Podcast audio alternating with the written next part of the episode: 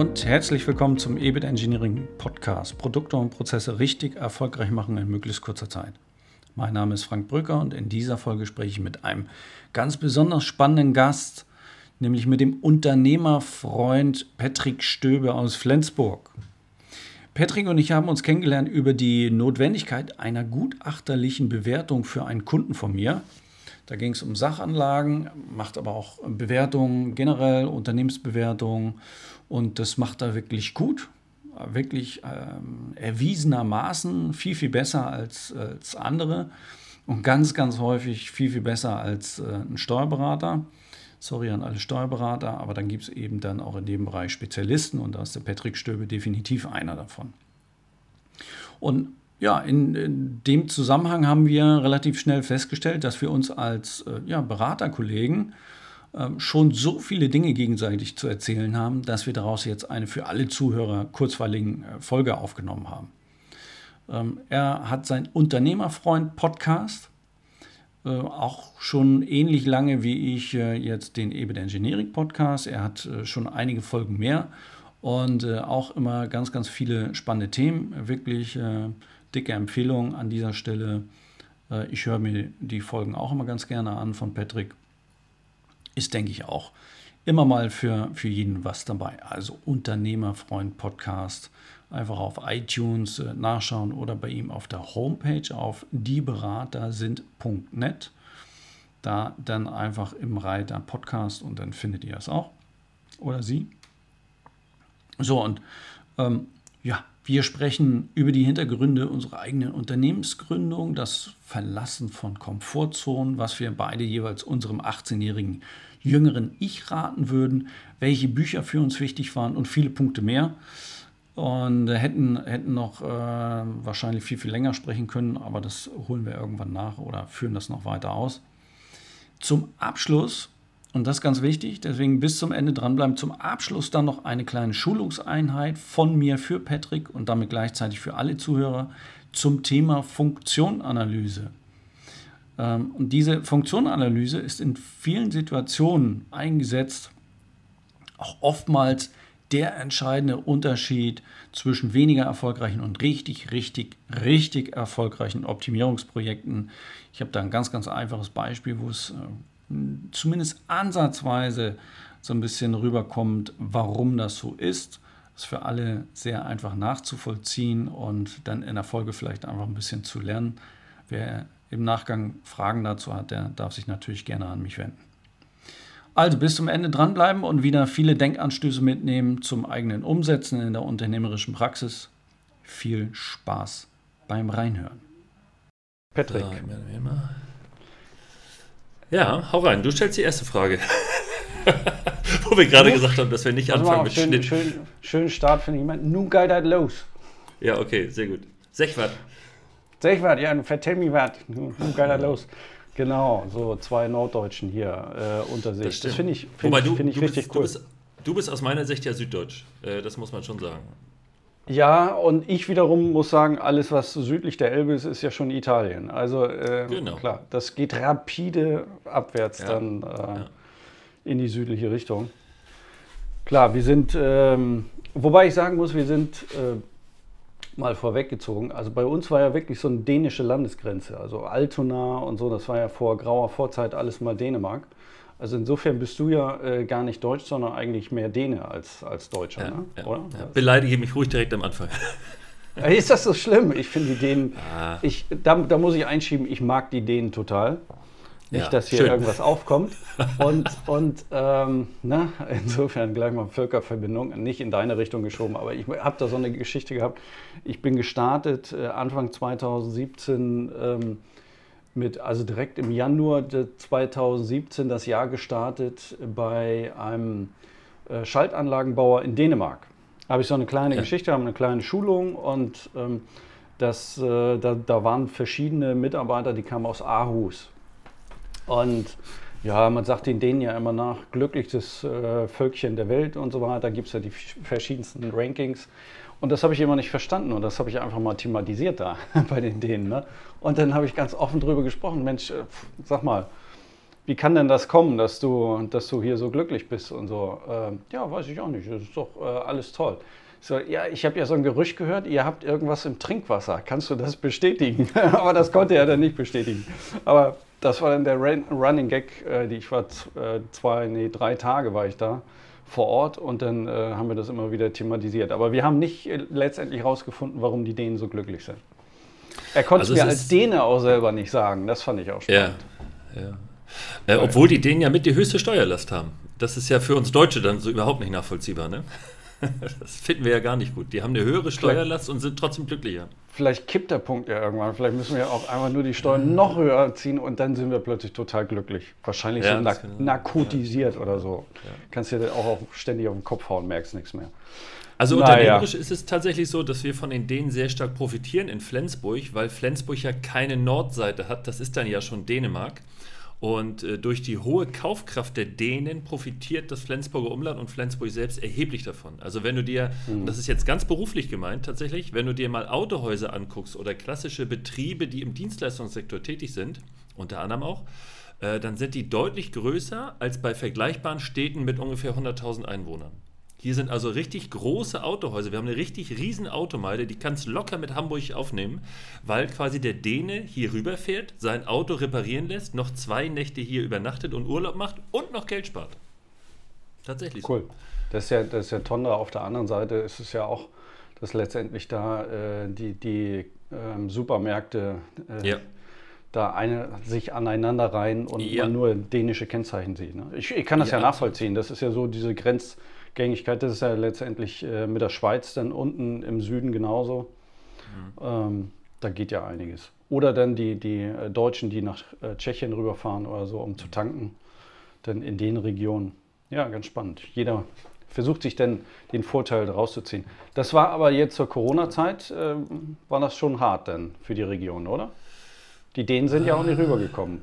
Genau, ja. Ich glaube, also ich selbst habe jetzt äh, das im direkten Umfeld nicht wahrgenommen, aber natürlich medial hat man es wahrgenommen, dass da schon äh, weniger los war und natürlich entsprechend gerade auch bei den Autohäusern ganz stark Kurzarbeit ähm, verortet wurde oder ja, einfach durchgezogen werden musste, weil natürlich keiner kommen konnte. Das stimmt, ja. Das hm. war so. Und als es dann geöffnet wurde, war es dann umso mehr. Dann kam der Nachholeffekt. Ja, was dann wieder schön ist, aber dann weißt du nicht, was du zuerst und zuletzt machen sollst. Ne? Ist immer Stimmt auch. Diese Geschichte.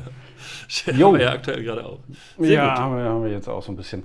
Ähm, Patrick, ich starte mal. Wie bist Aha. du denn selbstständig geworden? Ich habe natürlich ein bisschen geguckt und du hast eine tolle, tolle Beschreibung jetzt auch äh, von, von der Historie. Wie, wie ist das dazu gekommen äh, und so weiter. Mm, und äh, ja, sag doch einfach mal, wie, wieso ähm, macht man sich denn so äh, selbstständig? Mit dem Thema, was, was du machst. Ja, also die, was hat dich angetrieben? Die kurze, ehrliche Antwort ist tatsächlich, ich war unglücklich in meinem Beruf.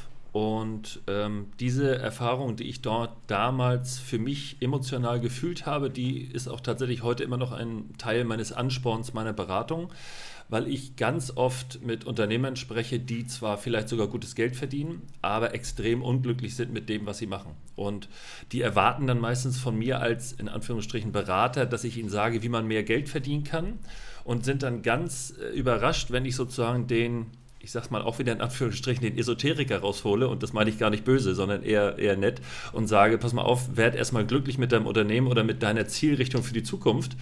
Und dann kannst du auch gerne mehr Geld verdienen und dann wirst du wahrscheinlich automatisch sogar mehr Geld verdienen, weil du einfach ja, mit dir im Reinen bist. Und das meine ich gar nicht spirituell tatsächlich, sondern ich habe damals gegründet, weil ich in einer großen Druckerei hier in Norddeutschland gearbeitet habe und ich habe als äh, 27-Jähriger sehr gutes Geld verdient. Ich hatte eine 35-Stunden-Woche, viel Urlaub, aber ich war nicht glücklich. Und dann habe ich irgendwann zum Mai 2003 äh, tatsächlich gesagt, und jetzt gehe ich in die Vollselbstständigkeit. Hatte vorher schon ein bisschen was nebenbei gemacht, immer meinem Vater so ein bisschen über die Schultern geguckt und habe gesagt, das ist eigentlich genau mein Ding. Machen. Ja, ja, das finde ich richtig gut. Und äh, nächstes Jahr dann ein großes Jubiläum geplant? Große Feier? Bis, bisher haben wir alle äh, Jubiläen konsequent verpennt. Achso, okay. immer wenn es anlag, haben wir gesagt, äh, irgendwie, ich glaube, dieses Jahr ist wieder, ja, mh, hm, ja gut. Nee, äh, tatsächlich nicht. Ähm, ich bin da, das Feiern überlasse ich tatsächlich ganz oft den anderen. Das war früher vielleicht anders, aber äh, da ich keinen Alkohol trinke, tatsächlich überhaupt nicht, aber auch mhm. früher nicht, äh, ist mit mir partymäßig nicht so viel los.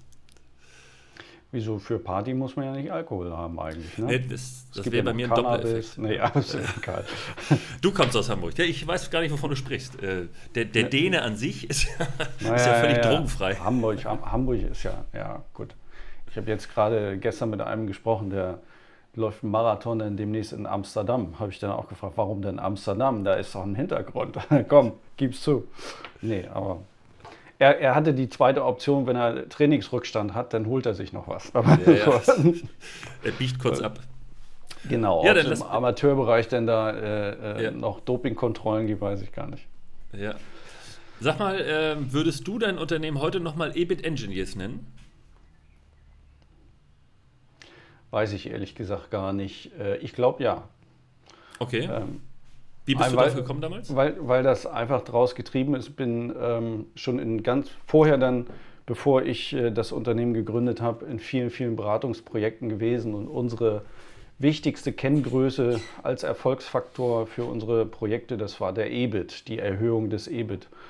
Und ähm, insofern, äh, ja, letztendlich habe ich auch ein bisschen mit den Namen gespielt. Man hat dann geguckt, welche Webseiten sind frei und dann ganz vieles ist schon belegt muss ich auch ganz offen zugeben.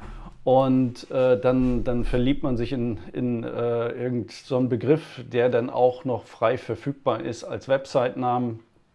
Ja, und so ist eigentlich EBIT Engineers entstanden, ähm, weil eben äh, wir wirklich den EBIT bewegen, das operative äh, Gewinnziel deutlich verschieben. Äh, einige, die, die, die, die ähm, popeln da an, an 3 bis 5 Prozent, wollen wir mehr oder so rum und, und ähm, wir sagen dann ganz häufig, wie kannst auch verdoppeln, äh, musst nur richtig machen. So, mhm. und das sind natürlich ganz andere Dimensionen. Und äh, Engineers steht einfach dafür, dass wir doch in unseren Projekten weitestgehend einen sehr äh, starken technischen Bezug haben. Wir sind äh, wir von der Beratungsseite alles Ingenieure.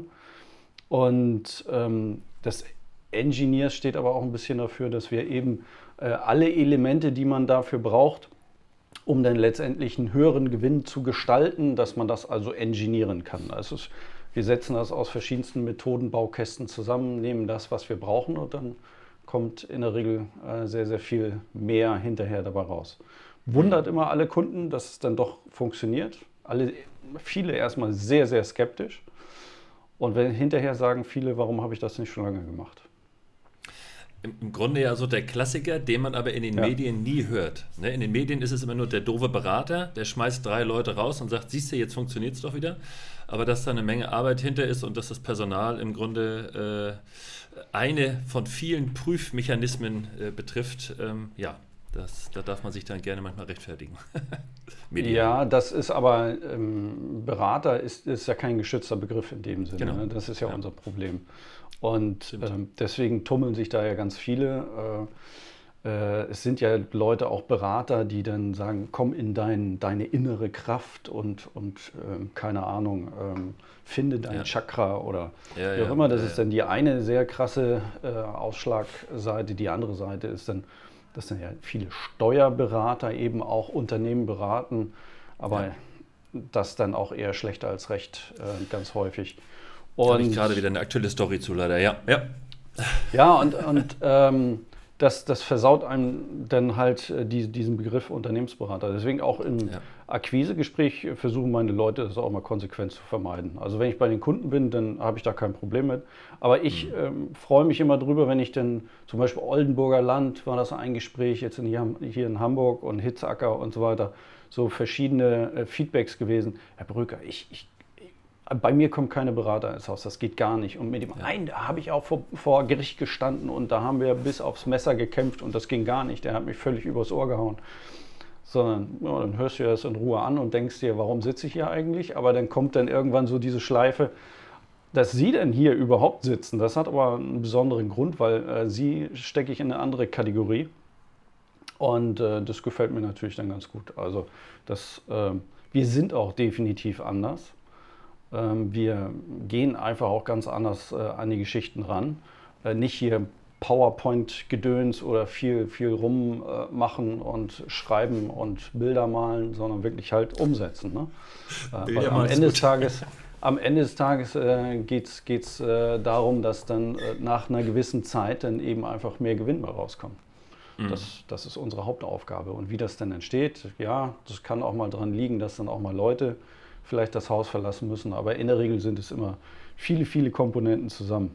Und äh, da hat jetzt die Unternehmensbranche doch stark gelitten, häufig unter den McKinseys und Boston Consultings und wie sie heißen, weil die sind da ganz häufig mit irgendwelchen Schulabsolventen irgendwo rein, dann äh, werden einfach äh, Personalstände zusammengestrichen, so muss funktionieren, mach. Ja. Und so ja. läuft die Welt natürlich auch nicht. Ja, ja, das, ja. leider ist es so und äh, da ist dann immer irgendwie Pass pro Toto, ne? man hört den Teil und es gilt fürs Ganze und man selbst ist in der Rechtfertigungsphase, wo man sagt, was, was habe ich denn jetzt hier verbrochen? Aber das Problem ist immer, und das sage ich meinen Kunden im Erstgespräch oft, ich bin kein Liter Milch. Äh, sie können mich nicht probieren und sagen, oh, schmeckt oder schmeckt nicht, sondern ähm, ich kann ihnen nur das zeigen, was hier gerade vor ihnen sitzt und entweder sie glauben mir das oder nicht und wir können das gerne probieren und Meistens ist es sogar so, dass ich sage, sollte es so sein, dass wir merken, dass wir nicht zusammenpassen oder es geht nicht so voran, wie wir beide denken, dann bin ich der Letzte, der hier irgendwie sagt, das müssen wir jetzt aber durchziehen und abrechnen, sondern dann wird bis zu der Stelle gearbeitet. Ist zum Glück aber, glaube ich, bisher in meiner gesamten Laufbahn na, ein, zwei Mal vielleicht vorgekommen. Also nicht häufiger. Meistens ist es tatsächlich ein sehr positives Miteinander. Ja, das geht mir auch so. Ja, witzigerweise kaufen die Unternehmen ja teilweise für, für Zehntausende Euro Software wissen aber auch nicht wirklich, was sie da kaufen und ja. können da am Ende auch nicht richtig mit umgehen.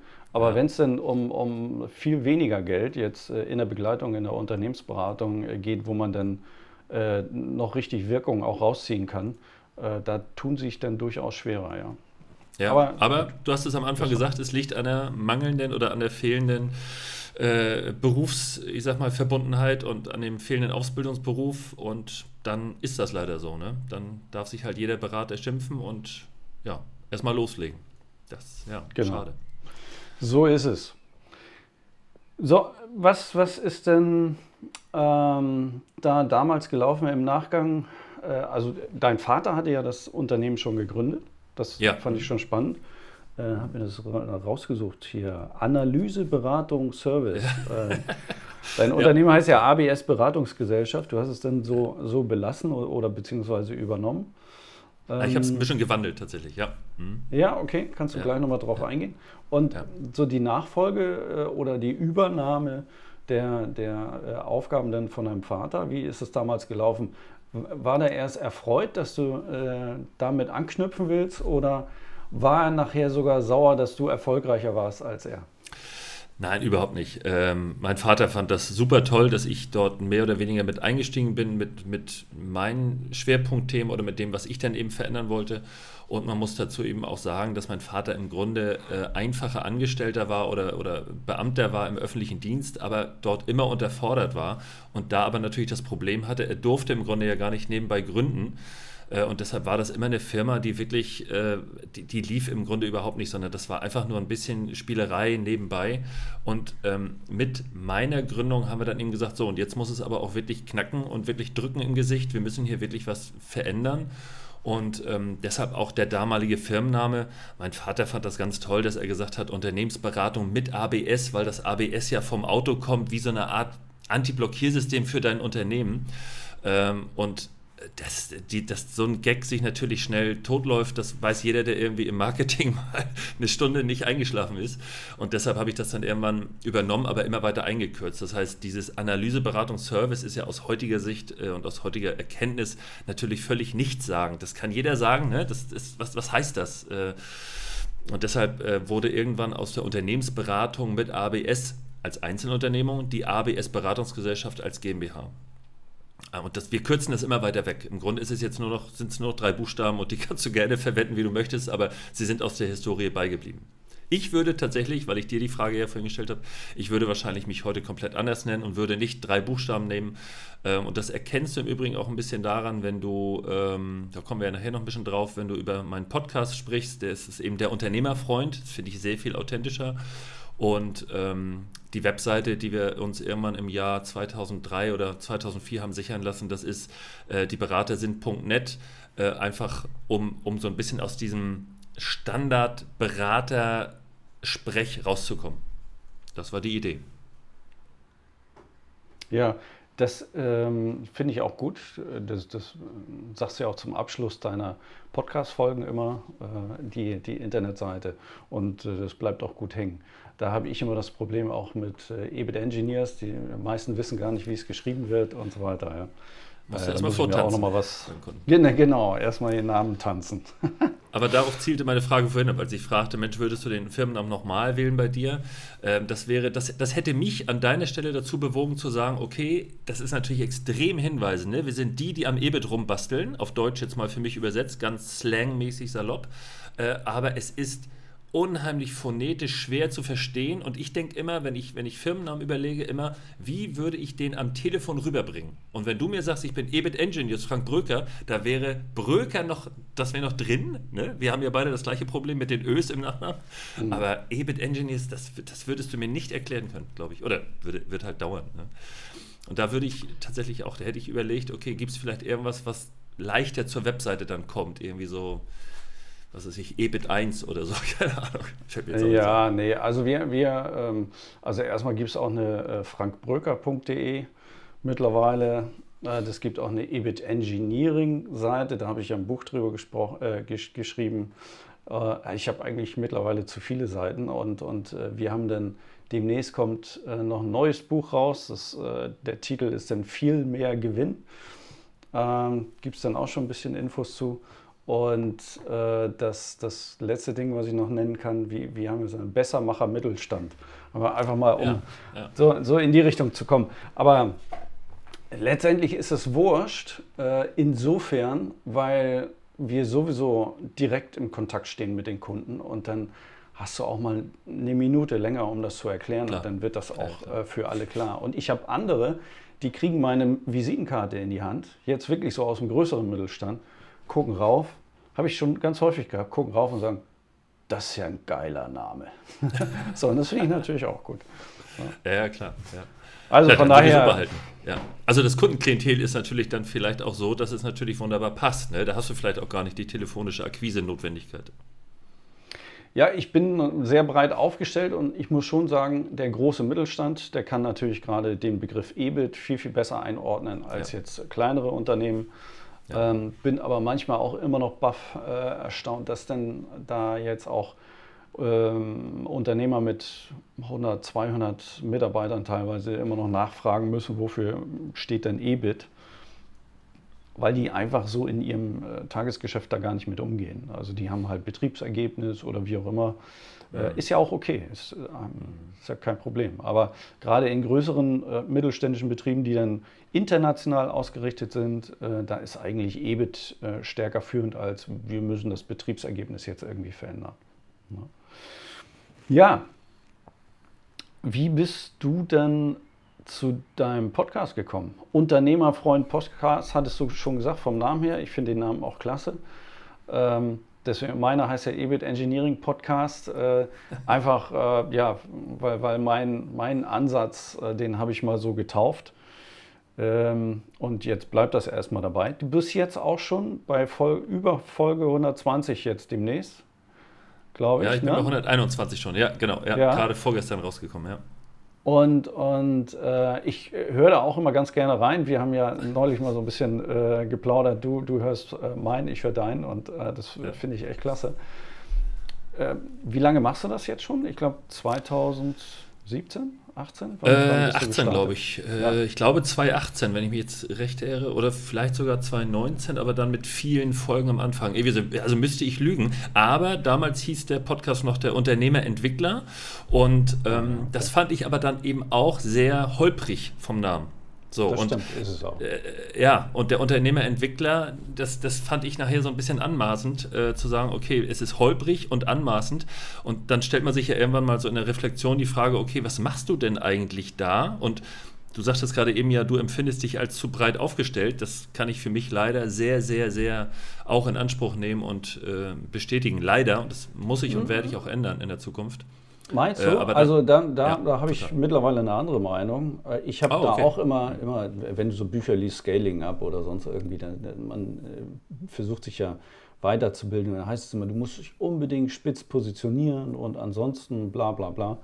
Mhm. Und da muss ich sagen, ähm, wenn, wenn das immer noch in ein Thema reinfällt, und bei mir ist es einfach wirklich Unternehmensoptimierung und ich bin mit meiner sehr, sehr starken und tiefen Expertise jetzt gerade bei Produktionsbetrieben, bin ich da schon verhältnismäßig spitz aufgestellt für den deutschen Markt. Mhm. Wenn ich jetzt sagen würde, ich, das mache ich für alle und jeden und B2C und B2B und äh, Gott und die Welt kann zu mir kommen und ich, äh, alles wird gut, mache ich ja gar nicht. So von daher bin ich methodisch zwar sehr, sehr breit aufgestellt und ich habe halt, ähm, bin, bin von Haus aus äh, einfach ein Generalist geworden über die Zeit aber deswegen fühle ich mich nicht unbedingt zu breit aufgestellt, sondern äh, ich bin, bin wirklich breit aufgestellt. Ich habe schon Projekte gemacht in weit über 20 Branchen. Und dann äh, kann ich das durchaus auch so sagen. Und das hat überall funktioniert. Und das ist das mhm. Entscheidende, denke ich. Und ja. ähm, was es schwierig macht, in der Tat, ist dann äh, zu sagen, äh, das, das ist genau der Typ für dies und jenes Thema. Aber das will ich ehrlich gesagt auch gar nicht sein wie, wie jetzt, ähm, es gibt ja optisch diese Wahrnehmung, wie, wie so Komiker, die haben dann immer einen gleichen Polunder an oder äh, die, eine Mütze oder sonst irgendwie Mütze und Sonnenbrille und manchmal gibt es ja nur so unterschiedliche äh, Signale und dann, ach ja, das ist genau der. Ich habe jetzt auch äh, gerade mit jemandem gesprochen, der äh, Hans-Werner Sinn äh, vom, vom IFO-Institut, da äh, hatte der, mein Gesprächspartner schon gewitzelt, der schon mit Kinnbart ist der zur Welt gekommen. Das ist sein äh, Signature-Move, würde man sagen, oder? Ja, der, der kommt irgendwo in der Menschenmenge, siehst du dieses Gesicht und du weißt genau, wer es ist. Ne? Ja. Das ist äh, aber ich muss einmal ausholen. Äh, und zwar kommen wir, was, was, die, was diese Ansicht angeht, breite oder spitze Aufstellung, kommen wir aus wahrscheinlich unterschiedlichen Galaxien. Das, was du sagst, ist vollkommen richtig und ist erst der Weg, auf dem ich bin dass man, dass man im Dialog breit aufgestellt sein muss und ein breites Know-how haben muss. Davon bin ich überzeugt und daran habe ich ja auch Spaß. Also Fortbildung äh, wirklich machen, um auch zu sagen, in den Bereich gucke ich nochmal rein. Mein Problem ist, ich bin derart vielseitig interessiert und aufgestellt, dass ich äh, und das wäre auch gleich meine nächste Frage an dich, äh, welche Fehler du bei deiner Gründung gemacht hast. Meine Gründung war insofern fehlerhaft, dass ich viel, viel zu breit war und jetzt wirklich mal gesprochen, was ich alles angeboten habe. Ähm, ich habe Webseiten programmiert, ich habe Visitenkarten gedruckt, ich habe Visitenkarten designt, ich habe Flyer bereitet, ich habe die normale Beratung gemacht, ich habe Existenzgründung gemacht, ich habe Sanierung gemacht. Äh, nebenbei haben wir noch einen Crepe- und Waffelladen, wir haben noch einen Klamottenladen, den ich betreibe und ähm, ja, und dann bin ich ja auch noch öffentlich bestellter und vereidigter Sachverständiger. Also du verstehst, es ist wirklich, wirklich, wirklich zu breit und wenn du das, mich ärgern willst, breit, ja, dann, genau. dann kaufst du mir einen Fernseher, denn der wird bei mir so, der steht halt irgendwie, irgendwie Cognac in der Ecke, ne? um bei Heinz Erhard zu bleiben. Like, wer ihn mhm. noch kennt. Also das ist, ähm, das ist einfach viel, viel zu breit. Und da hatte ich tatsächlich irgendwann so einen Augenöffner über ähm, Stefan Mehrath, habe damals sein Buch gelesen vom erfolgreichen Unternehmer und es fiel mir wirklich wie Schuppen von den, von den Augen. Äh, und mittlerweile ist das mein größtes Credo, weil ich eben selbst auch Unternehmer berate, bei denen ich sofort merke, das ist immer noch zu breit in der Kundenwirkung, beziehungsweise in der Kundenbewerbung. Äh, und du bekommst deine Kunden nicht, weil die gar nicht wissen, was du eigentlich machst. Und ich versuche das auch tatsächlich separat zu, zu trennen. Aber das, da, und das können halt andere teilweise dann besser. Ne? Also Webseiten können andere besser, Visitenkarten können andere besser. Und dieses Mitnahmeding von früher, das war ein Fehler meiner Gründung, die würde ich heute definitiv nicht mehr machen. Nee, also da, da bin ich natürlich bei dir. Also das hatte ich jetzt auch nicht erwartet. Das, das, das ist natürlich spannend. Crepe und Waffelladen, das, ja, das, ja. Habt, habt ihr den noch? Ja, das haben wir noch, tatsächlich, ja. Ah, klasse. Dann muss ich ja mal, direkt an der äh, muss ich ja mal vorbeikommen, ja. Genau. Ja, genau.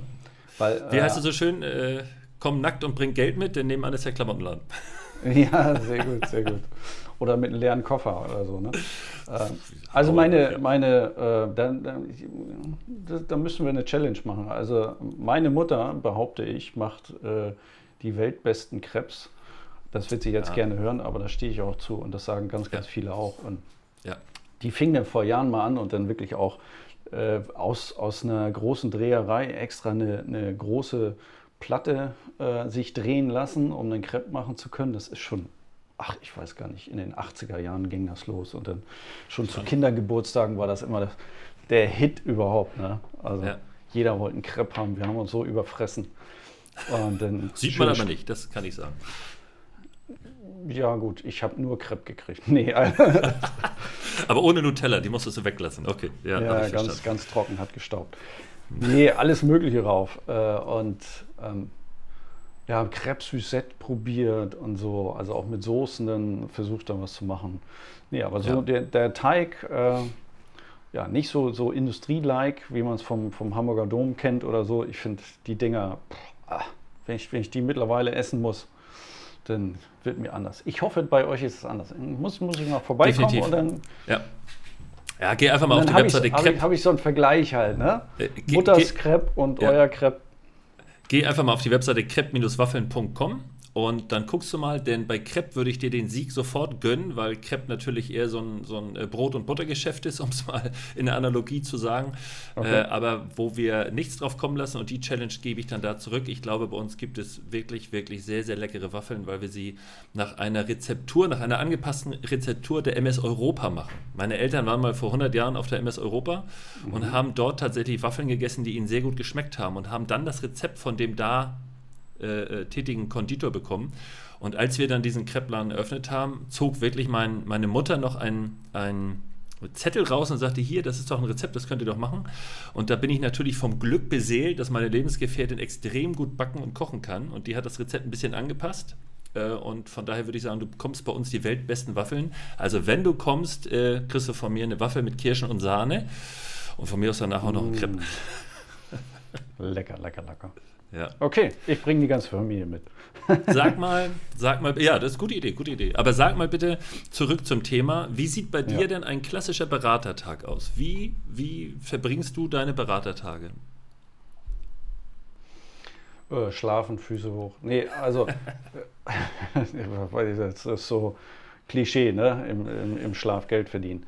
Ja. Also, ähm, Klassisch. Mittlerweile, ähm, was ist schon klassisch jetzt in, in Zeichen von äh, Post-Corona und so?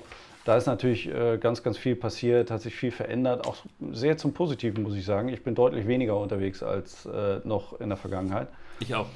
Aber, aber so klassisch ist wirklich, jetzt sage ich mal so ganz aktuell, äh, früher war es noch ein bisschen anders, aber ist es wirklich, dass wir erstmal Einstiegsgespräche haben, ähm, äh, dann per Webmeeting also dieses, dieses persönliche äh, vor Ort ersetzt das nicht komplett und ich muss auch immer zu meinen Kunden fahren oder will es auch persönlich, muss ich vielleicht gar nicht mal, ähm, weil ich natürlich äh, Produktionsbetriebe betreue und das für mich immer besonders wichtig ist, einfach äh, so diesen, diesen 360-Grad-Blick äh, zu haben, so in der Fertigung, um alles wahrnehmen zu können. Das kannst du über so eine Kiste, hast du nur so einen Ausschnitt, das funktioniert nicht. Nee.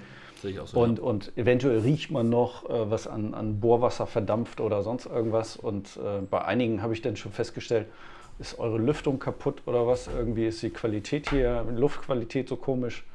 Und äh, das glaubte er erst gar nicht. Und am Ende des Tages habe ich, hab ich noch mitbekommen, kam der Vorarbeiter und du, Chef, wir müssen mal über die Filteranlage reden. Ne? Das war auch ganz spannend.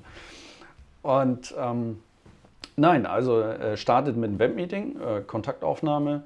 Äh, sprechen wir erstmal über die grundlegenden Sachen. Ähm, wenn wir dann schon äh, wirklich im Projekt sind, äh, dann ist es auch immer mit einer entsprechenden Vorbereitung verbunden, dass wir also Daten austauschen. Ich brauche definitiv die Finanzdaten. Das, das finde ich auch bei, in deiner Beschreibung schön. Zahlen sind Pflicht, schreibst du. Das ist bei mir natürlich genauso. Also wenn ich die. Zahlen nicht drauf habe von dem Unternehmen, dann äh, finde ich, dann brauche ich da nicht groß mit dem quatschen. Ähm, äh, das, da bereite ich mich sehr, sehr intensiv darauf äh, vor, um zu gucken, äh, wo sind die Ausreißer, wo sind die Entwicklungssprünge, welcher Materialkostenanteil, Personalkostenanteil und, und die ganzen Punkte. Da kann ich schon ganz, ganz viele Sachen draus schließen. Höhe der Abschreibung und so Klassiker.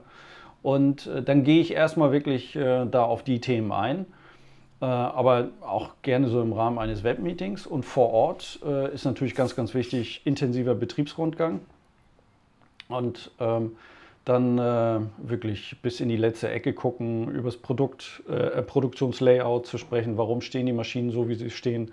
Müssen die ähm, Lagerplätze da sind, wo sie sind äh, und, und äh, spricht man direkt über den Materialfluss. Äh. Ja, und dann äh, ganz häufig Stift und Papier. Entweder, ich habe, muss ich mal gerade hier was rausziehen. Ich habe immer, immer so eine Mappe dabei, ne, so ganz klassisch.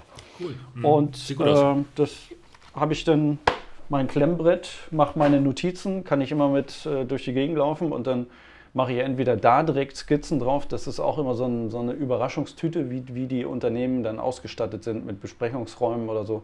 Wenn ich einen Flipchart habe, dann nutze ich gerne einen Flipchart. Ansonsten äh, tut es mittlerweile das Klemmbrett oder technisch. Äh, ich habe meinen mein, äh, Touch. Ähm, Rechner gerade so ein bisschen geschrottet. Äh, den, der, der, Bildschirm tut es gerade nicht mehr. Aber ansonsten habe ich da die Möglichkeit, also auch so elektronisch, äh, elektronisches Flipchart äh, quasi zu nutzen. Wichtig für mich wirklich Skizzen machen. Kurz mal eine Skizze machen, so und so Wege aufzeichnen und ähm, dieses Visuelle dahinter, das ist immer ganz, ganz wichtig. Und äh, dann diskutieren wir wirklich äh, sehr viel. Äh, ich höre sehr gerne und sehr lange zu und denke, dass ich das sehr gut umsetzen kann. Also auch dieses zwischen den Zeilen äh, lesen oder zuhören äh, um wirklich zu verstehen, was er will. Ich habe so äh, Szenen gehabt, wo ich mit einem Mitarbeiter beim Kunden sitze und der Kunde fragt etwas, mein Mitarbeiter steigt da irgendwie voll drauf ein, aber mehr, mehr so ingenieurstechnisch, so zack, zack, eins, eins, so das muss passen. Und dann meinte er, ja, dem erzähle ich da jetzt was. Das wollte er aber gar nicht wissen. Das, das war so die Nuance, die ich dann rausgehört habe. Und dann äh, bin ich da nach einer Minute reingegrätscht und, und habe das richtig gestellt und äh, das war dann auch genauso. Ähm, ich kann auf, aufgrund Geheimhaltung und so weiter nicht so ja, ins klar. Detail gehen, aber ja. das ist, ist, ist häufig der Fall. Also, dass ich äh, wirklich lange zuhöre und mir erstmal ein Bild daraus äh, versuche zu stricken. Ähm, also mich quasi gedanklich in die Füße des meines Gegenübers äh, stelle und, und ähm, versuche so zu denken wie er um einfach die Beweggründe zu verstehen. Mhm. Und wenn ich, wenn ich das äh, weitestgehend verstanden habe, dann habe ich eben auch ziemlich schnell die Ansatzpunkte, in welche Richtung wir uns entwickeln können. Welche mhm. Punkte wichtig sind, welche weniger wichtig sind. Und dann äh, priorisiere ich äh, bei mir so im, im, Hinterkopf schon relativ schnell und mache dann einfach Vorschläge fürs weitere Vorgehen und dann äh, geht es durch. Also ähm, wo wollen Sie in 15, 15 Jahren stehen? Haben Sie dies und jenes geregelt? Äh, wie kommen Sie eigentlich mit Ihrer Mannschaft klar? Äh, haben Sie auch einen Stinkstiefel in der Mannschaft, den Sie aber aus fachlichen Gründen gerne behalten wollen? Ähm, das, ist, das ist ganz häufig der Fall. Total. Und solche Sachen, also wirklich äh, Personal, Organisation, ähm, wie, wie läuft das da an der Stelle? Wie, wie ist so der Status der einzelnen Mitarbeiter zueinander? Also der informelle Führer und, und äh, was es da alles so für Themen gibt. Dann wird das richtig eingeordnet und äh, das ist für mich so, äh, von meinem Ansatz her, sage ich auch immer gerne, das ist die Keimzelle, das Fundament des Ganzen. Ähm, das wird sehr intensiv besprochen. Mhm. Aber nicht unbedingt, also wie, du hast ja gefragt, wie so ein Tag aussieht. Das ist nicht unbedingt gleich der Einstieg, aber das Zuhören definitiv. Also mhm teilweise stelle ich eine Frage und dann kriege ich, krieg ich einen Monolog von einer halben Stunde. Das, das mhm. ertrage ich gerne, weil, weil, ich daraus, nee, daraus lerne ich wirklich sehr, sehr gut, wie tickt äh, mein, ja. mein äh, Kunde da an der Stelle und versuche mich da wirklich auch äh, zu adaptieren. Äh, ein Stück weit natürlich auch seine, sein Wording zu nehmen und seine Sprache zu sprechen und dadurch äh, kommen wir dann relativ schnell äh, in die Tiefe bei den Themen, wo wir in die Tiefe gehen müssen. Mhm. Äh, und und äh, weil wenn ich ganz andere Begriffe nehme, ähm, als er sie gewöhnt ist, äh, dann, dann verstehen wir uns ja gar nicht. Also es geht bei mir immer darum, wirklich erstmal äh, zu verstehen, was ist, um dann wirklich dahin zu kommen, wo wir hinkommen müssen. Nämlich mhm. letztendlich ist ja unser Ziel, den Gewinn dann zu beeinflussen. Mhm. Ja, einige sitzen und einige sitzen da und wissen gar nicht, ja, ja pff, Erstmal wissen sie gar nicht, wie sie es machen können, aber denen ist auch gar nicht klar, ähm, ja, will ich das überhaupt? Ne? Ist dann manchmal auch die, die Fragestellung. Also mhm. es ist schon ganz spannend. Also, mhm. ja. Also ich habe, ähm, äh, wenn du das so, oder wenn ich das mal so zusammenfassen würde, würde ich sagen, okay, du versuchst natürlich dein Gegenüber irgendwann einfach zu spiegeln, da auch eine Einigkeit herzustellen. Klar. Und im Grunde wie ein guter Psychologe einfach erstmal zuzuhören, der über das Zuhören bei dem anderen zu einer Selbstreflexion führt und diese auslöst. Einfach in dem Moment, wo der einfach seinen Monolog dann führt. Ne? Ja, ich weiß nicht, ob du das kennst. Ich, ich habe solche Themen schon gehabt. Äh, ich, ich bringe mal so eine Anekdote aus Dänemark. Äh, da war ich im Urlaub, da, da war, ich, war ich noch deutlich jünger und dann sitzen wir in Esbjerg am Fähranleger darüber nach, nach Farnö, da die Insel wirst du auch kennen. Äh, und dann setzt sich ein Däne zu mir, der nur gebrochen Deutsch spricht. Und der hatte dann eine, eine Colaflasche dabei und da war ganz eindeutig noch was anderes irgendwie mit drin. Und der war schon ganz, ganz gut im Fahrwasser irgendwie. Und der war so redselig. Und ich, ich habe das ganz häufig, äh, das zieht sich durch mein ganzes Leben einfach, als wenn dann auf der Stirn steht, quatsch mich voll. Und, ähm, aber so lerne ich unglaublich viele Leute auch kennen. Und, und ja, ich lasse sie dann einfach reden. Und ich, mein Redeanteil ist dann vielleicht 5% und hinterher sagen die, oh, vielen Dank, war ein gutes Gespräch. Der ja. Klassiker bei jedem Psychologen, ja, ja, richtig. So, ich ja. weiß nicht. Also, ja, ich, ich spiele das auch nicht vor. Äh, so, mhm. so vorgespieltes Interesse finde ich ganz schrecklich. Wenn mich das nicht interessiert, dann gehe ich auch weg. Äh, aber das, das, müssen dann halt schon spannende Geschichten sein. Naja, also ich glaube, aus meiner Beraterpraxis kann ich sagen, dass ganz oft die Leute, die du berätst, das Problem ja im Grunde ihres Herzens kennen, aber aufgrund ihrer Scheuklappen und Ängste und Routinen sich nicht erlauben, laut zu denken. Und in dem Moment, wo du bei ihnen sitzt und einfach mal und das habe ich auch schon wirklich ganz oft gemacht, ähm, wirklich den nicht aktiv wehtust, sondern ihnen einfach mal zwei, drei Begriffe sagst, die sie aus der Reserve locken. Ich weiß, ich kann mich dran erinnern, ich habe letztens, ja, das ist schon ein bisschen länger her, aber da habe ich einem Logistiker, der sehr, sehr aggressiv und im Grunde sehr unzufrieden mit seinem Leben war, gesagt, ähm, warum gehen Sie denn immer in die Opferhaltung bei Ihrer Argumentation? Und der war echt richtig so richtig. Und irgendwann wurde das schon zu so einem Running Gag nach, einer, nach einem halben Jahr Beratung, dass er sagte, Ach, scheiße, Herr Stöbel, Sie würden sagen, ich bin wieder in der Opferhaltung, ne? Ja, weiß ich, ja, haben Sie auch recht.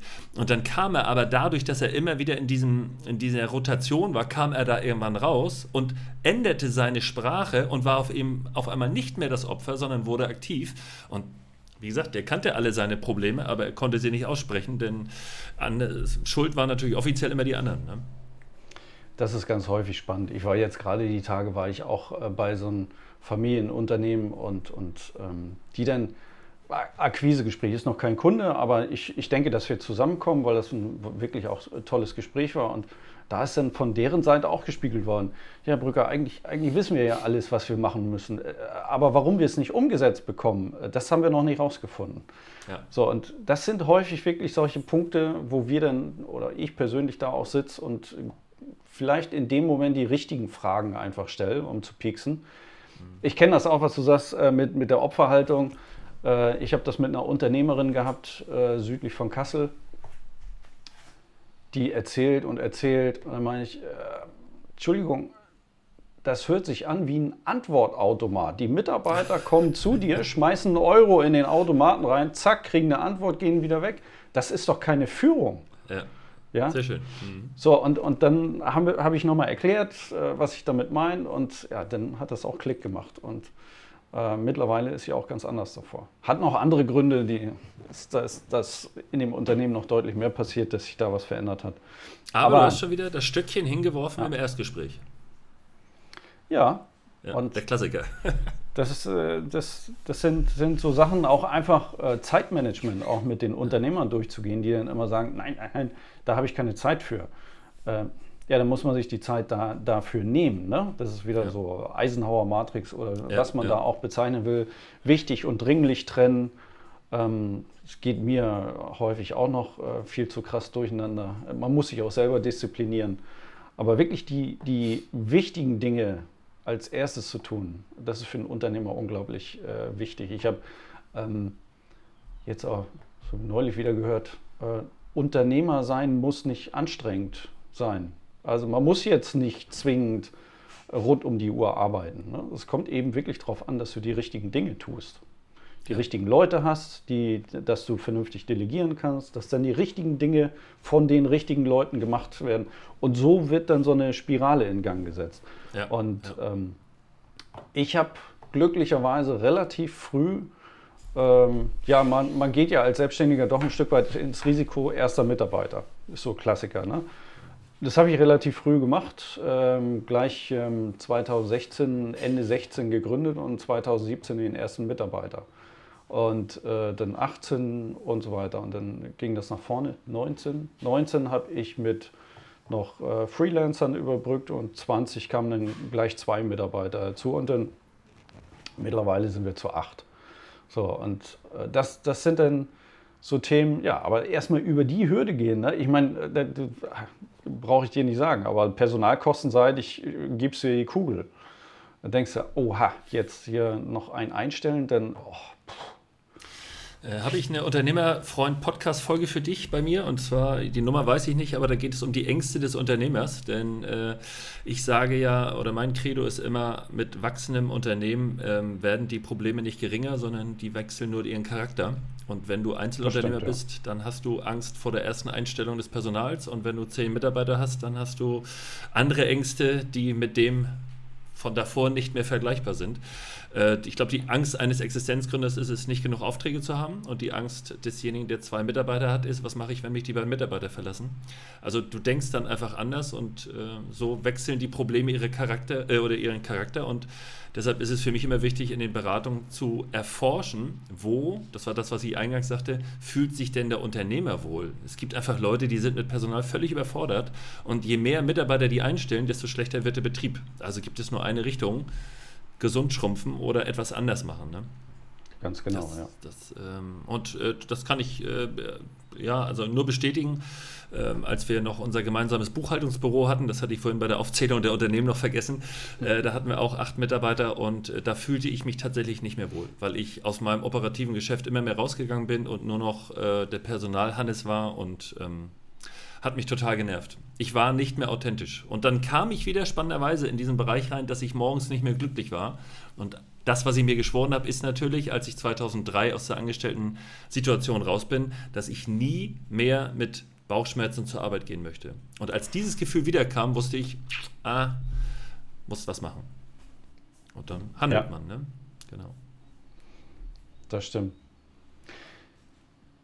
Komfortzone ist für mich ein wichtiges Thema noch, was ich äh, definitiv mit dir besprechen wollte. Du hast so schön ja. in deiner Besch Beschreibung drinstehen. Du bist glücklich, dass du ähm, doch häufig mal die Komfortzone verlassen hast, hast aber nicht weiter ausgeholt, was das für Themen waren. Was, was waren so die Top 3 Momente, wo du äh, für dich sagst, boah, also da bin ich definitiv aus meiner Komfortzone gekommen.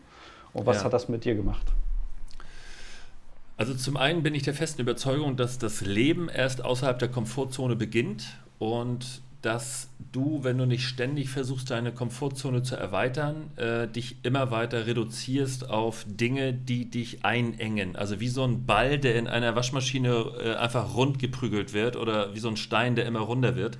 Und deshalb musst du halt versuchen, ständig in deinem Leben anzuecken. Und ich glaube, das ist auch tatsächlich so eine Art Lebensphilosophie, dass man Dinge, die man meint zu können, abhakt äh, ich glaube, im Buddhismus, äh, ich, ich hole jetzt zu weit aus, es wird falsch sein, aber in irgendeiner Religion ist es so, dass man sagt, dass eben der, der Meister von heute der Lehrling von morgen ist.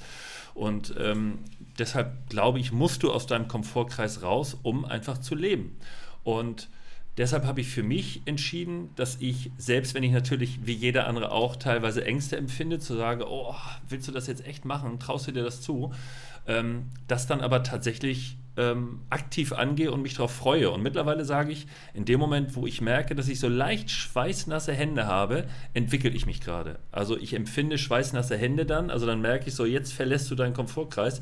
Die ich, empfinde ich nicht mehr als negativ, sondern empfinde sie als Ansporn, zu sagen, so, Jetzt, jetzt kannst du dich beweisen. Jetzt ist deine Minute gekommen. Du kannst nicht versagen, du kannst es nur gut oder schlecht machen, aber jetzt gib Gummi. Und die drei Top-Szenen, äh, da muss ich jetzt drüber nachdenken, vielleicht kann ich dir zwei nennen. Aber ich weiß, das erste Mal, wo ich wirklich aus dem Komfortkreis musste, das war, als ich bei der äh, Bundeswehr, ich habe nur Wehrdienst geleistet, äh, dort habe ich im Marinechor gesungen und war dort, äh, aufgrund meiner damaligen Stimme, äh, auch Solist und wir waren ein relativ guter, auch bekannter Chor. Es gab damals die Blauen Jungs und den Marinechor der Marineversorgungsschule, das waren wir. Und wir haben da tatsächlich Tourneen gefahren und dann in Westerland in der Musikmuschel zu stehen und alleine singen zu müssen vor irgendwie 6.000 oder 7.000 Leuten, das war, weiß ich, das war damals sehr weit außerhalb meines Komfortkreises. Äh, aber war natürlich ein tolles, adrenalingeflutetes Gefühl danach. Ne? Und äh, das zweite Mal, glaube ich dir. Ja, total. Und das zweite Mal war tatsächlich aus einer spontanen Situation auch wieder Gesang. Ähm, da durfte ich dann auf einmal auf der Bühne stehen auf dem Kreuzfahrtschiff. das war sehr äh, ja, spannend. Äh, und ja, habe es auch irgendwie alles hinbekommen und habe auch entsprechendes Lob geerntet. Und, ähm, aber das sind so zwei Szenen jetzt natürlich aus dem Privatbereich, die mich da aber sehr getriggert haben. Okay, sehr schön. Ähm, ich habe mal eine Schnellfragerunde für dich, wenn du erlaubst. Äh, das heißt, mhm. nicht lange drüber nachdenken. Es kommen fünf Fragen, äh, die du alle leicht beantworten kannst. Da bin ich sehr, sehr äh, sicher. Aber es geht natürlich auch um die Spontanität, sprich nicht lange überlegen. Bist du bereit? Leg los. die erste Frage ist total simpel für jemanden, der in Hamburg wohnt. HSV oder St. Pauli? Mehr HSV. Also Warum? ich bin kein, kein Ultra, äh, das ist einfach historisch bedingt. Ähm, ich ich äh, war immer häufiger bei Spielen vom HSV. Ich, mein Freundeskreis war immer stärker geprägt von, von HSV-Fans. Aber ich habe auch jede Menge äh, St. Pauli-Fans immer um mich herum gehabt. Und äh, ich sympathisiere mit beiden Vereinen. Ähm, aber ähm, aus welchen Gründen auch immer, kann ich dir gar nicht genau sagen. Vielleicht, äh, weil ich das Stadion einfach schöner finde oder so. Also schon immer eher, eher HSV. Okay. Wahrscheinlich, weil die auch einfach mit der Historie und, und ja. äh, Landes äh, hier, äh, hier deutscher Meister und, und dann auch äh, Europapokal und so weiter.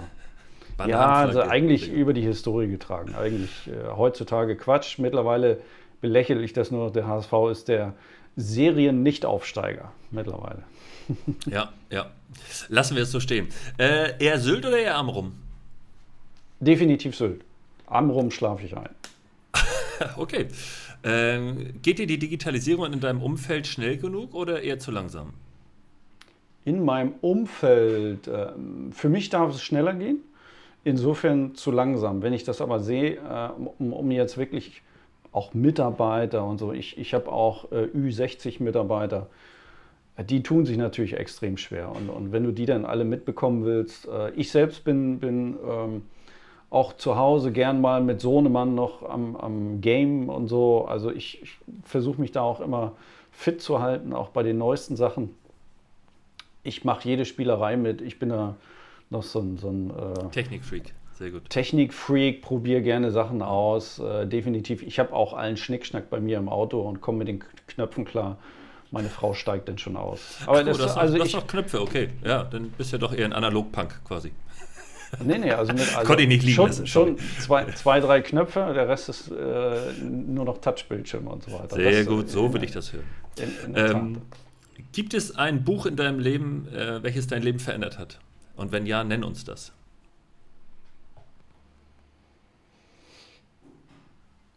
Ähm, kann ich jetzt nicht genau sagen. Ähm, also Mera zum Beispiel fand ich auch sehr, sehr ja. gut. Mhm. Goldred, das Ziel, fand ich sehr gut. Ich weiß Sag nochmal, das kam nicht an. Welches? Von, von, von Goldred, äh, das Ziel. Okay, kenne ich nicht. Ja, spannend. Ja, das okay, ist, ja. Da geht es um, um Engpasssteuerung in, in äh, Fertigung und so. Das ist einfach sensationell geschrieben. Ich habe alle Harry Potter-Bände gelesen. Ich bin, ja. Das ist total äh, crazy gewesen. Ich, ich bin da voll drauf eingestiegen auf den Hype und ich habe die Dinger verschlungen. Äh, ich, ich äh, mochte die Storyline total und äh, da habe ich sogar mein, meinen Kindern das voraus.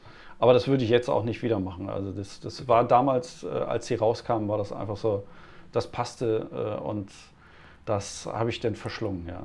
Aber das hat nicht mein Leben verändert. Also mein wirklich mein Leben jetzt zuletzt verändert ist ähm, wirklich die Geschichte gewesen, dass ich mein eigenes Buch geschrieben habe.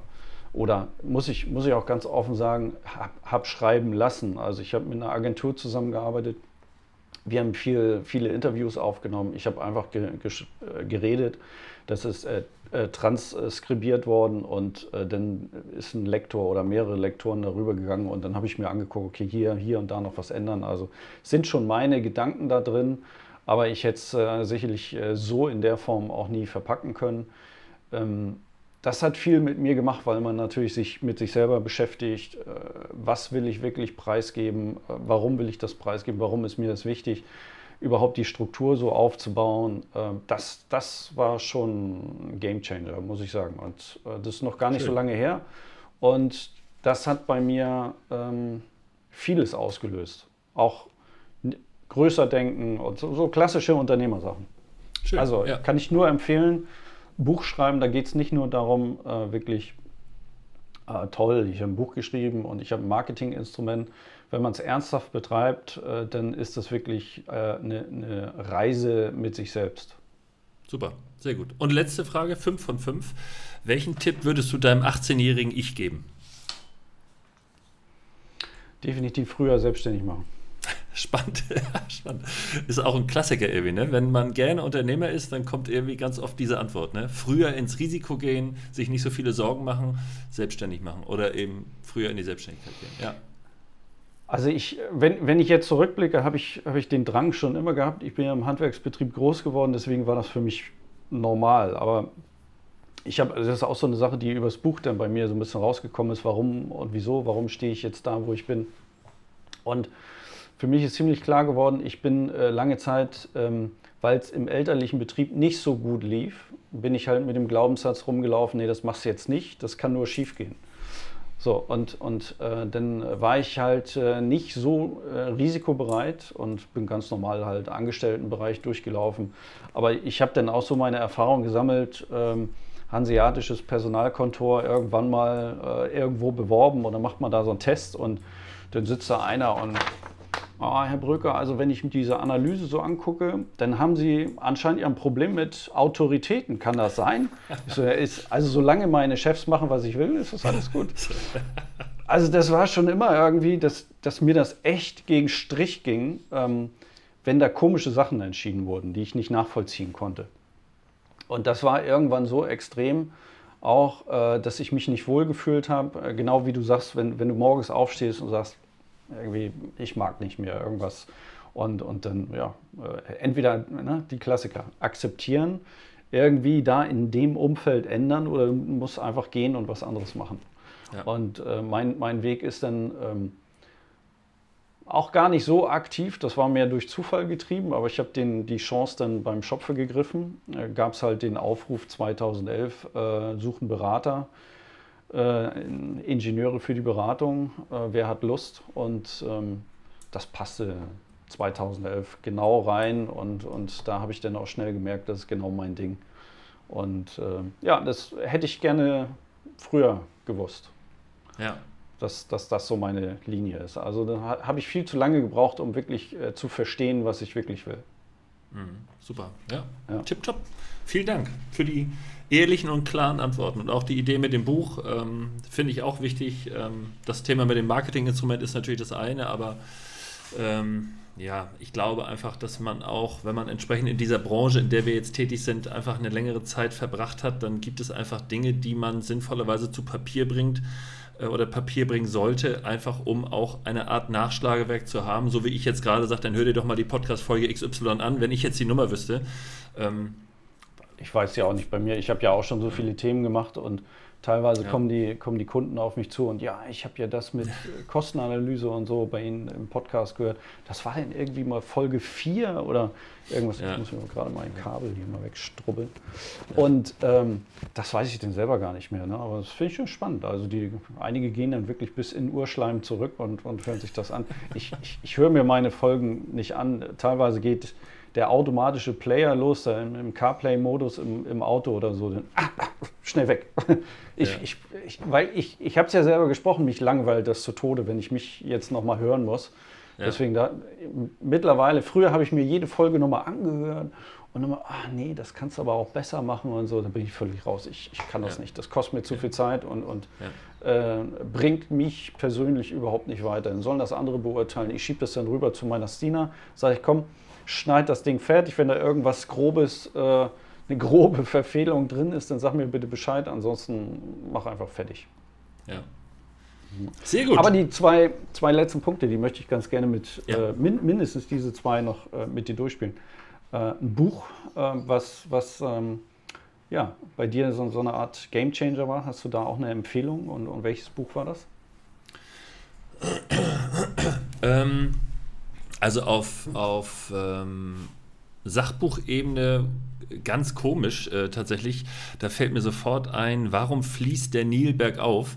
Dazu muss man sagen, ich bin Baujahr 75. Das bedeutet, ich bin in der Schule immer nur im, im Unterricht äh, konfrontiert worden mit dem Dritten Reich und der Weimarer Republik. Das heißt, für uns gab es keine Geografie.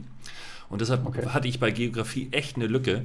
Und dieses Buch, Warum fließt der Nil bergauf? Äh, das ist so eine, so eine klassische Kartografiefrage und damit leitet, äh, ich weiß gar nicht den Autor mehr, ähm, sein Buch ein. Und das ist ein sehr, sehr dickes Buch, wie aber, oder in dem erklärt wird, wie einfach Geografie verständlich auch ähm, transportiert werden könnte. Und das habe ich sehr, sehr genossen, das Buch, ähm, weil dadurch einfach ganz gewisse ähm, ja, auch politische Systeme und natürlich geografische Entstehungsgeschichten mit warum ist die Welt heute, wie sie ist, dann sehr schnell klar werden. Also eben nicht langweilig irgendwelche Fakten lernen, wie ist die Hauptstadt von irgendwas, sondern tatsächlich sagen, die liegt an der Stelle, weil an der Stelle dieser Fluss vorbei äh, läuft und weil das eben die beste Region war, dort eine Stadt zu gründen und der Name entstand aus dem so und so. Fand ich super interessant.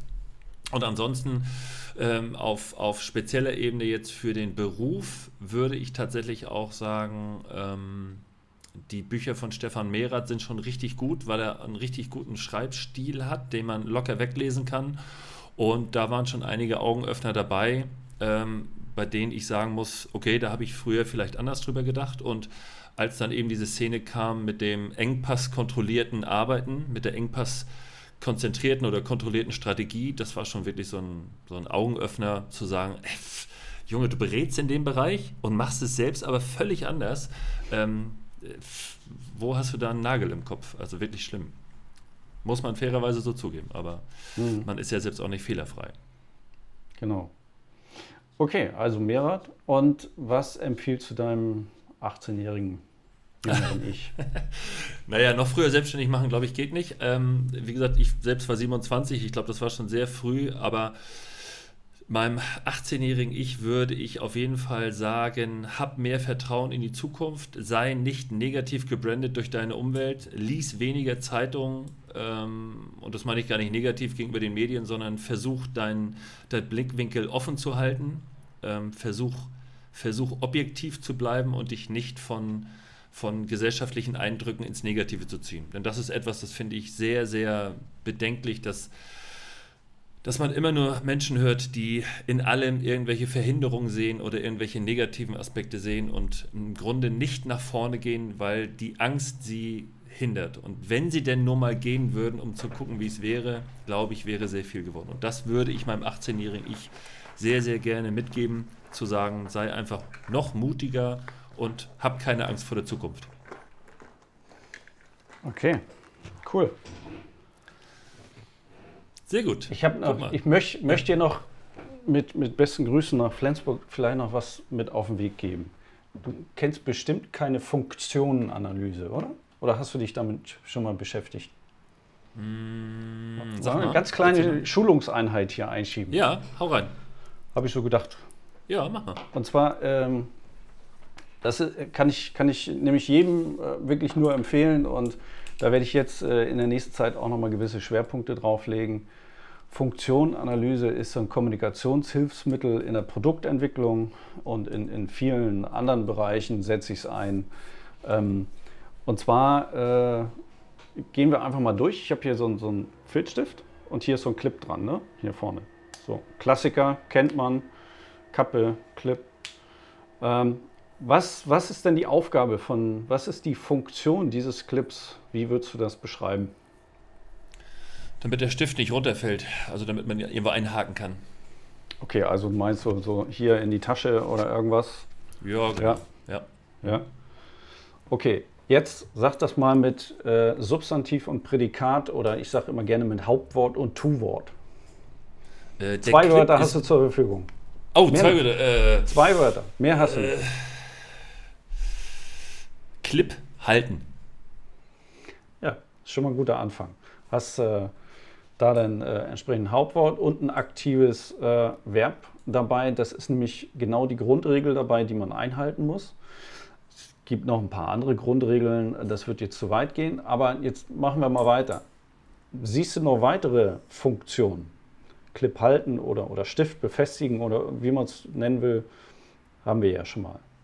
Siehst du noch irgendwas anderes? Du meinst jetzt die Funktion des Clips? Funktion des äh, Clips äh, und genau, bleiben wir mal beim Clip. Ausschließlich da. Nö, beim Clip sehe ich keine weitere Funktion. Okay. Gebe ich, also mindestens zwei Funktionen sehe ich noch.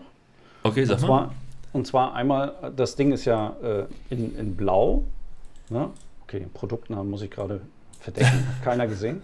Ke- Keine Werbung machen hier. Also ähm, Blau und äh, damit ähm, kann man also sagen, äh, Farbe signalisieren. Das ist ja so im, im Verkaufsprozess nicht unwichtig, ähm, wa- was für eine Farbe soll das sein. Ist Klar. jetzt Mhm. untergeordnete Funktion. Aber das Ding hat noch äh, eine ganz andere Funktion und zwar verhindern. Ach so, kann ist ich das rollen, ja. Wegrollen, Mhm. ne? Ja, okay. Weg, Mhm. Wegrollen verhindern. Das gibt ja Mhm. teilweise jetzt in, in Hochschulen oder sonst irgendwo, gibt ja teilweise noch äh, Pulte, die ein bisschen schräge sind und äh, dann wird das sonst immer wegtrudeln. Jetzt ist äh, aber die Frage, wenn ich in der Produktentwicklung bin, muss das wirklich sein? Ist das wirklich kundengerecht heutzutage? Immer auch die Zeit so ein bisschen mit berücksichtigen. Früher war das vielleicht toll. Mhm. Erstmal hält er das Ding ja so gut wie gar nicht. Das ist ganz, ganz grässlich gemacht. Und ich möchte mal behaupten, das interessiert eigentlich keinen. Und das haben natürlich schon, schon so ein paar clevere Ingenieure oder wer es auch war, natürlich erkannt. Hier habe ich jetzt von dem gleichen Hersteller, hier hast du nur noch so einen Steg oben. Ist das zu erkennen? Ich glaube, Ja, ja, ja, so, kenne so ich. ein klein- Von dem so- Hersteller kenne ich den Steg. ja, ja, genau. So, die Funktion Clip befestigen oder halten, Clip halten äh, oder, oder Stift halten, ist ähm, Stift befestigen ist die richtige Funktion, ne? äh, ist weg, weil das, das Ding ist, ist jetzt ja rausgespart. Mhm. Aber dieser Knubbel ist geblieben und der ist genau deswegen geblieben, um eben das Wegrollen zu verhindern. Mhm. So, und das ist so, ein- so eins der einfachsten Beispiele überhaupt aus äh, der, der Praxis heraus, um, um solche Sachen zu erklären. Warum macht man das? Wenn ich äh, diesen, das muss man ein bisschen Werkzeugtechnik kennen, wie wird so ein Ding hergestellt, da brauche ich dann äh, Schiebertechnik, die ist wiederum ein bisschen teurer, äh, das verschleißt auch immer ganz, äh, ganz gerne, dann habe ich ein bisschen mehr Materialeinsatz. Also insgesamt bringe ich die Kosten runter, aber äh, das Produkt ist deswegen nicht weniger kundengerecht und du verkaufst deswegen nicht weniger, nur weil dieser blöde Clip da nicht dran ist. Mhm. So, das sind so Elemente, ähm, die man da in, in allen möglichen Bereichen nutzen kann. Und für mich ist es wirklich diese, diese Methodik, die total einfach ist. Ich sage auch immer, oder mein Geschäftspartner sagt immer gerne äh, Kindergarten-Scherenschnitttechnik. Ähm, das, das ist wirklich eigentlich so ein unteres Niveau. Ähm, Mhm. aber mit diesen Regeln, die dahinter stehen bei der Funktionanalyse, die ich als Trainer äh, auch gerne vermittle in dem Bereich, zum Beispiel auch ähm, jetzt, jetzt äh, großen Mittelstand in Hamburg, ähm, die, die so äh, Stapler bauen. Da bin ich jetzt demnächst auch wieder zur Schulung. Aber das, das ist genau diese Denkweise, die äh, die Veränderung in die Produkte reinbringt und warum die dann äh, doch noch wieder günstiger werden können, die Produktmarge ähm, erhöht werden kann und wir dann teilweise zu exorbitant höheren Ergebnissen kommen können. Und das ist ja nur so, ein- so ein kleiner Bereich. Wenn du jetzt eine ganze Maschine auseinander nimmst, dann sind da natürlich viele andere mehr. Äh, Und äh, ein weiterer Step kann dann sein, wenn du wirklich äh, dann noch versuchst, die wirklichen Herstellkosten den einzelnen Funktionen zuzuordnen. Also welcher Kostenbestandteil geht jetzt in die Funktion Stift äh, halten? Wie viel Geld von diesen Herstellkosten geht in Wegrollen verhindern? Mhm. Und in dieser Diskussion mit einem Team, fünf bis sieben Leuten oder so, äh, zu, diese, zu dieser Kostenaufteilung, da, da flackert das im Hirn so stark hin und her. Und das ist eine super Vorbereitung äh, für eine kreative Runde und schlägt, möchte ich behaupten, schlägt alles um Längen, was Design Thinking oder sonst irgendwie als, als äh, Sau durchs Dorf getrieben wird. Ähm, äh, sensationell. Also das, das ist äh, wirklich äh, der Game Changer irgendwann gewesen. Es ist übrigens eine Methodik, die aber schon über 70 Jahre alt ist. Das kennt nur kaum einer. Es also gibt ganz kenn, wenige in Deutschland. Also ich kannte tatsächlich den Begriff nicht, den deutschen Begriff tatsächlich hier nicht, fand die, das Beispiel sehr gut, ähm, muss ich mir merken.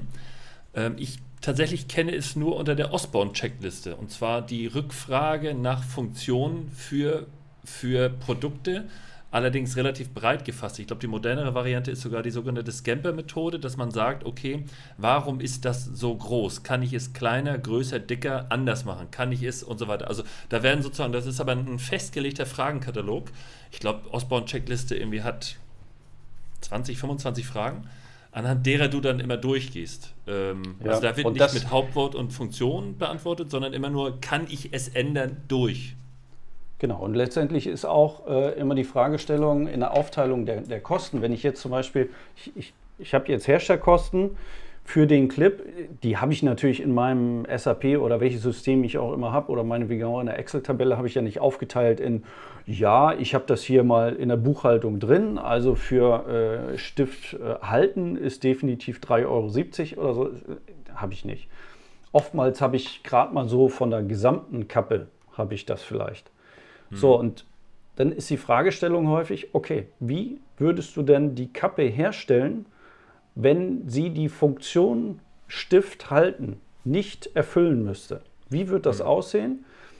Wie viel günstiger wär, würde es werden? Und der Differenzbetrag könnte dann wiederum äh, einen Rückschluss darauf geben, was dann diese Funktion wirklich kostet. Mhm. Also das ist dieses Spiel, mit dem wir sehr, sehr stark arbeiten und äh, extrem erfolgreich äh, dann unterwegs sind.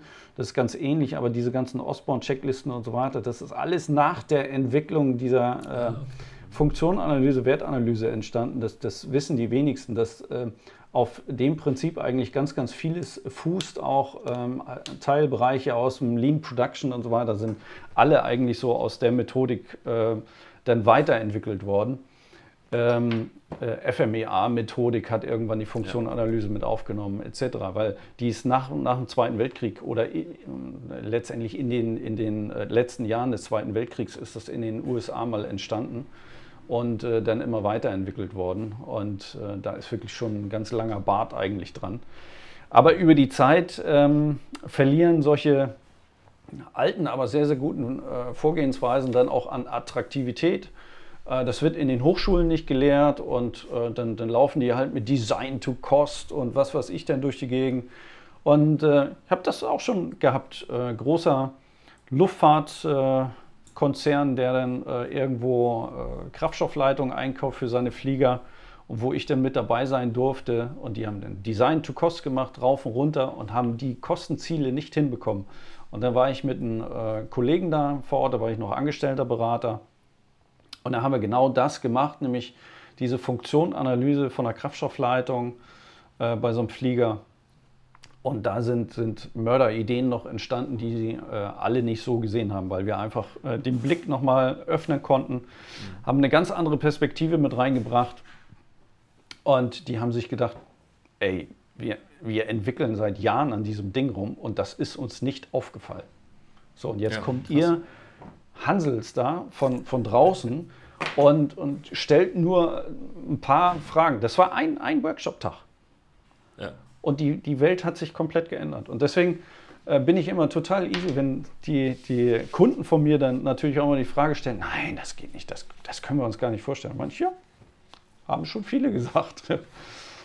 Das muss man selber erlebt haben. Ich konnte mir vieles auch nicht vorstellen. Meine erste Wertanalyse äh, an der Motorsense hat den Wahnsinnserfolgsfaktor von 0,7 Prozent äh, Ergebnisverbesserung.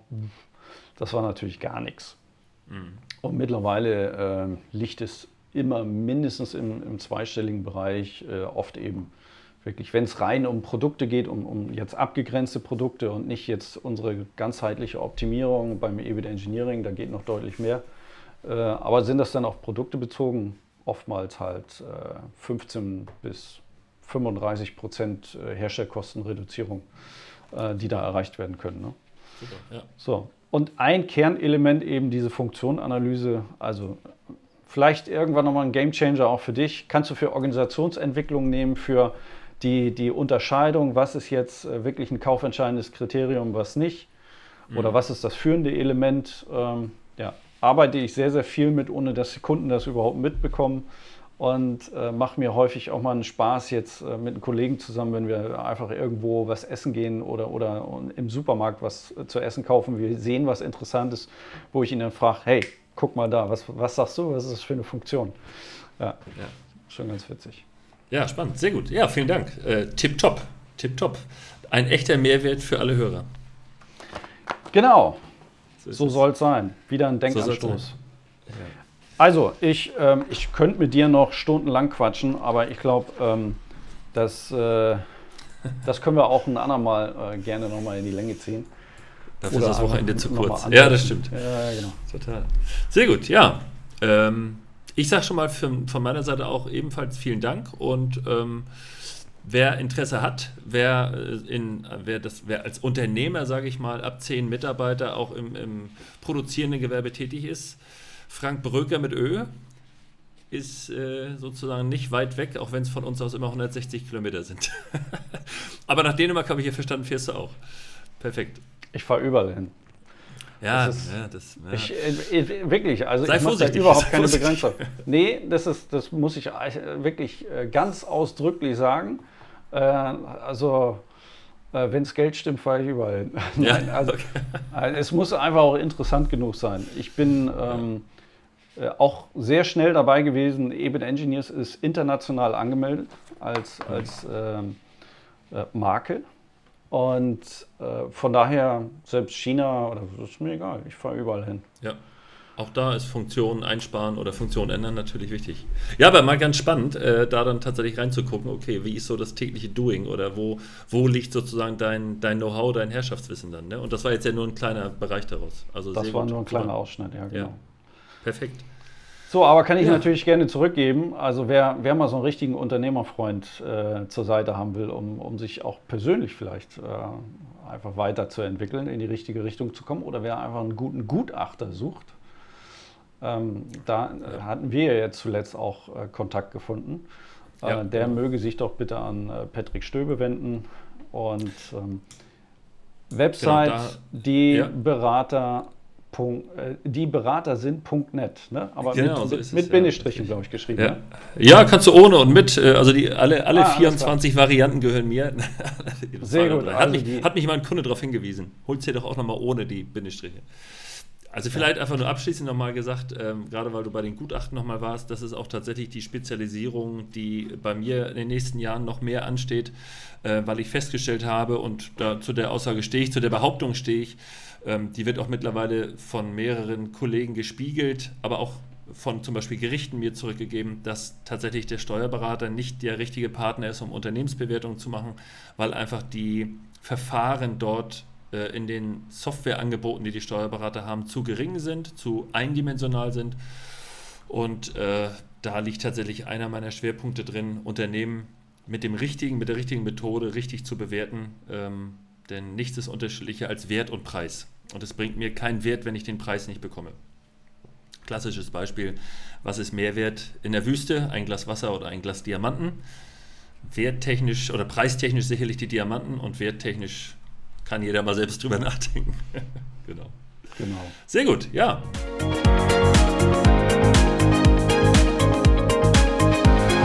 Alle Podcast-Folgen finden Sie auf unserer Website ebitengineers.com und unter anderem auch auf iTunes und Spotify.